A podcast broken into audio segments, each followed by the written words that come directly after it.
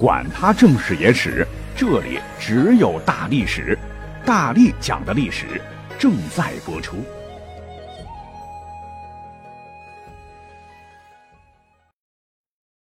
大家好，我是大力丸，我们今天要挑战一下哈，来尝试着解密坊间传闻已久的湘西三大邪——赶尸、放蛊以及落花洞女。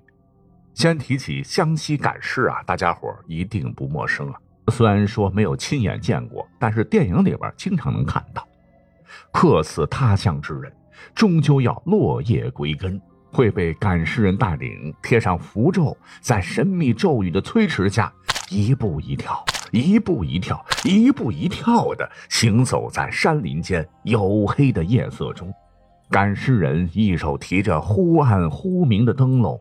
一手摇着铜铃，时不时的在撒些纸钱。尘归尘，土归土，故人回家，亲人避让。赶尸人一边引导着，此时便会亦步亦趋向前，以诡异的方式行进。幽静的山间小道，清脆的铜铃声不时传来。生人勿近，竟然连鸡都不鸣，狗都不吠，十分的邪乎。其实，这样的场景并不完全是编剧瞎编的。相信历史上确实有赶尸一说，且由来已久。直到现在，民间还流传有赶尸三赶、三不赶之说。所谓三赶，凡是被砍头的，需将其身手缝合在一起；以及受绞刑的、战龙战死的这三种可以赶。传说，因为他们是被迫死的，死的不服气呀。既思念家乡，又惦念亲人，不想做游魂野鬼，可用法术将其魂魄勾来，以符咒镇于各自尸体之内，再用法术驱赶他们爬山越岭。而所谓的三不赶，凡病死的、投河吊井自愿而亡的、雷打火烧肢体不全的这三种不能赶。说病死的魂魄已被阎王勾去，寿命已尽呐，不能把他们的魂魄从鬼门关那里换回来。而投河吊井者，尤其是吊死的这个吊死鬼的魂魄，脚不挨地，头不顶天，吊煞怨气太重啊，会找替身，不可赶。另外，因雷打而亡者，皆属罪孽深重之人，而大火烧死的，往往皮肉不全，同样不能打。既然说有关的记载是言之凿凿，那么诡异的湘西赶尸之术真的在现实生活中存在吗？真的能让死者站起来行路吗？答案是赶尸之术真的存在，确实能让死者站起来，但不是大家想象的那样。尸体呀，确实是真的。苗人呢会用独门配的药草，以保持尸身不会立即腐烂，不会有腐臭味。还可以软化死者身上的骨关节，方便操控。而活人赶尸架至少得有两个，一个在前面提灯笼吆喝着做引导，而另一个将尸体挂在自己身上，尸体和他要一起套在又长又宽大的黑袍里。因为尸体也是有重量的，他必须挺起腰背，双手保持垂直，才能承担得起这份重量。由于黑袍罩着，眼睛看不见，仅凭耳朵听前头指挥的口令行驶起脚，或者是二人拿竹竿穿过死者衣袖，保证尸体的脚不落地，然后呢前后抬着走。说实话，这份差事是异常艰苦，一天早歇早走，每天呢只能吃一顿饭，引路的背尸的赶尸匠俩人得一日一换。换言之，赶尸其实就是运送尸体嘛。那为什么要如此这般弄神装鬼呢？因为那个时候陆路交通不便，客死异乡，对于讲究落叶归根的过去人来说，必须要运回家乡，入土为安。而沉重的棺材运输成本是很高的，虽说水运更快，但当时三峡这一块水流湍急，漩涡是暗礁密布，行船是非常危险。死去的人已经很不幸了，已经遭过罪了。如果行船再遭什么意外，那实在是没有办法交代了。故而死者家属不愿意走更为快捷的水路，而要走陆路，就催生了赶尸这个行当。这一行呢，要专门训练，在封建迷信的包装之下，只要胆子大能遭罪，为了口饭走一趟，确实能挣不少钱。抬尸体就抬尸体吧，而且呢，相比较也会比死者用棺材直接运回家便宜很多了。且赶尸这个行业哈，那个时候只能秋冬两季干，其他季节尸体容易腐烂。哎，或许这就是湘西赶尸的真正秘密。那除了赶尸之外，你看很多现在的宫斗剧啊、武侠剧里头都有这样的桥段：剧中人物无缘无故的发疯，或者是被什么东西控制，然后去害人，或者是突发怪病离奇死亡。那原因之一呢，就是有人用所谓的巫蛊之术害人。巫蛊的这个蛊，您看这个字哈，上面一个虫，下面一个器皿的皿。就很形象地说明，蛊就是指古代用毒虫所吃的一种毒药。据说，是将蚂蟥、蜈蚣、毒蛇、蟾蜍等毒虫放入器皿后盖盖，让毒虫自相残杀。过段时间后，打开盖，最后活在器皿中的那一只大虫，形态、颜色都变了，形状像蚕，皮肤金黄，这就是蛊。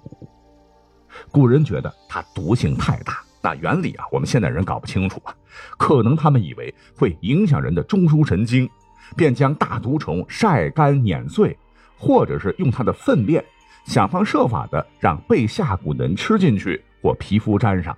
之后呢，不多久对方就会产生幻觉，或者是迷失心智，成为行尸走肉。更严重的呢，会被食脏腑，下血淤黑，如烂鸡肝，吐血沥血而暴亡。据咱们的学者严谨考证啊，战国时期的中原地带已经有人使用和传授造骨害人的方法，连唐代著名的经学家孔颖达都煞有介事地说：“以毒药药人，令人不自知者，令律谓之蛊毒。”到南朝齐梁时期，有位道教学者、大医学家陶弘景还认为蛊毒啊为大病之一，为疗蛊毒以毒药。不过呢，治疗在医书当中呢，哈，多半是拿蛊当药使的，而以毒攻毒、下蛊害人的，就属于民间的偏方了。比如在湘西的一些方志中所记载的秘蛊之术。那为什么要单讲湘西蛊术呢？就是因为太过神秘。其和泰国的降头术被称为东南亚两大邪术。那我有湖南的朋友说啊，他们老家湘西，尤其是苗区啊。民间到现在呢，还有极少数的施巫做法、半神半邪的老妇，用蛊术施法是去病除毒，就是因为太过于离奇吧。直到今天，当地人啊没事的话，都对他们是敬而远之，害怕接近他们，招来灾难。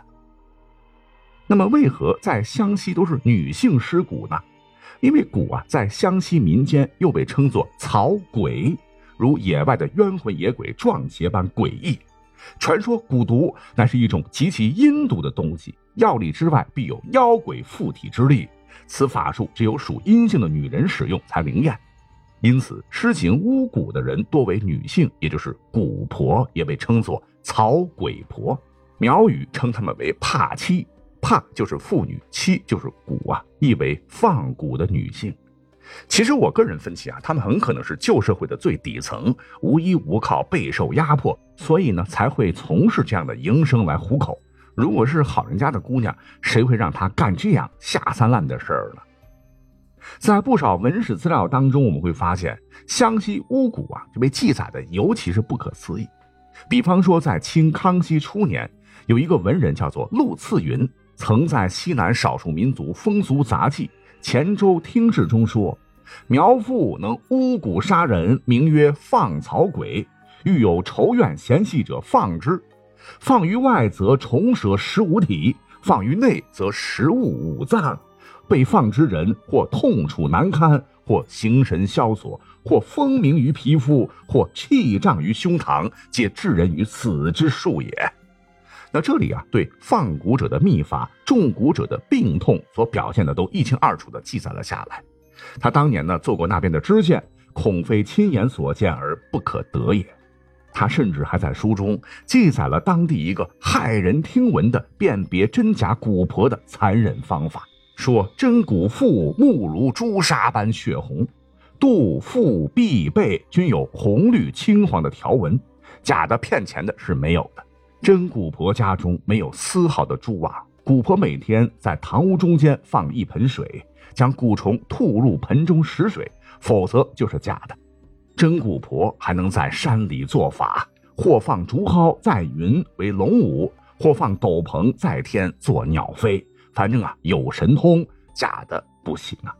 受蛊害的人呢，也有鉴别之法，一定会咽喉肿胀，不能吞饮，或面目青黄，日就累己，或胸有积物，咳嗽时作。或胸腹鼓胀，肢体麻木，在百天之内一定会痛苦死亡，且五脏六腑尽烂尽也。如果说病了一年多仍活着，肯定未中蛊毒，那尸骨的一定是假的。若是还无法辨别，最狠的来了：真蛊婆被杀之后，剖开其腹部，必有蛊虫，若无，便是假的。那么，通过流传的一些民俗来看，哈，当时呢，其实不光蛊婆会下蛊了，以前女子也经常会在自个儿心爱的男人身上来放蛊。如果说自个儿男人外出被外面的花花世界引诱，不按时回来，蛊毒就会发作，是求生不能，求死不得。只有下蛊的才有解药。我们还听闻说，湘西以前呢，有苗家的丈母娘，怕女婿婚姻出轨不要女儿啊，是藏有骨粉，悄悄对女婿放过。如果说出去打工不按时回来，沾花惹草，那就肯定突然会耳鼻舌七窍流血而暴毙。哎，这听起来就有点像天山童姥的生死符啊，生生死死尽在我手。不过呢，从我现代人看起来啊，我觉得心理作用可能更大些啊，跟蛊不蛊无关。毕竟啊，很多文献，包括一些医书，像《本草纲目》什么的，都是听闻他人所言记载下来罢了，真假难辨。而我们要说到的湘西三邪之一的最后一个落花洞女，跟民间所说的中邪非常类似。所谓落花洞女，飘落的落，花朵的花，山洞的洞，少女的女，又称作落洞，是湘西神秘文化中最富有特色的部分。落洞苗语里边呢有两个意思，一个是陷进去。比如说，你做梦啊，平路走得好好的，突然自个儿失足掉进无底深渊，这就叫落洞。那第二个意思呢，可以指人的身心与世界隔绝，没法跟他人正常交流了，目光呆滞，恍恍惚惚，口中念念有词，像中邪一般。落洞的意思就是把魂掉到洞里去了。要知道，湘西啊，山高林密，溶洞暗流很多。过去苗寨部落谁家里有喜事，每当走山路花轿经过山洞洞口的时候，迎亲队伍一定得停放鞭炮。为什么呢？怕惊动了洞神呐。传说洞神若是见到新娘子漂亮，会立即将她的魂偷走，女子从此以后就会疯癫。甚至当时有一些未婚的花季少女，在适婚的年龄，如果说没有找到可以托付终身的人。会突然有一天就没有了自主意识，跟梦游一般不吃不喝。要知道，搁一般人呐，三天不喝水肯定有生命危险。但是这名妙龄女子啊，却可以几天不死，无意识的两眼呆滞，不饮不食啊，有时候也会突然的又唱又跳。那家里人呢，赶紧得找周围的某山洞啊，在前面是点香烧纸。跪着求洞神，说我女儿愚痴啊，不值得您老喜欢，求洞神放回女儿。一番仪式之后，若女孩好了，皆大欢喜，觉得是洞神开恩，放回了自个儿女儿，还得准备好祭品、鸡鸭鱼鹅什么的还愿来感谢洞神。可是呢，也有些女孩，即使求了呢，也不见好，照样不吃不喝，家里人就认定完了，这是被洞神死活看上了，没有办法。只得眼睁睁地看着女孩子一天天衰弱致死，那这些可怜的女孩便被称作落花洞女。最终，滴水不进的女孩死亡之后，那别人家死人了都是办丧事儿，而落花洞女的家人不办丧礼不说，却要办婚事儿，让女孩跟洞神结婚。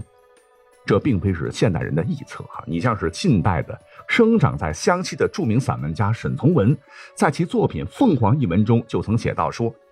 自以为某一时无意中从某处洞穴一过，为洞神一见到喜欢了他，便爱静坐清洁，有时且会自言自语，常以为那个洞神已驾云乘虹前来看他。事到末了，即是听其慢慢死去，此时且显得神气清明、美艳照人。其实啊，我觉得这压根儿就不是件美丽的事儿哈。我们现代人看起来，这都是一种封建迷信的习俗了。那个时候啊，交通不便，身处大山，对爱情或爱人只能幻想，不敢表露。女性处于被压迫的境地，那久而久之啊，很可能就会抑郁成疾。那个时候呢，也没有心理医生啊，才会导致这样的悲剧发生。故而呢，您听我这么一讲，所谓过去传得很离奇的湘西三大邪术。赶尸、放蛊、落花洞女，这恐怖的背后，其实啊，是包含了为了生存混口饭吃不得已，以及其他不为外人所知的无奈呀。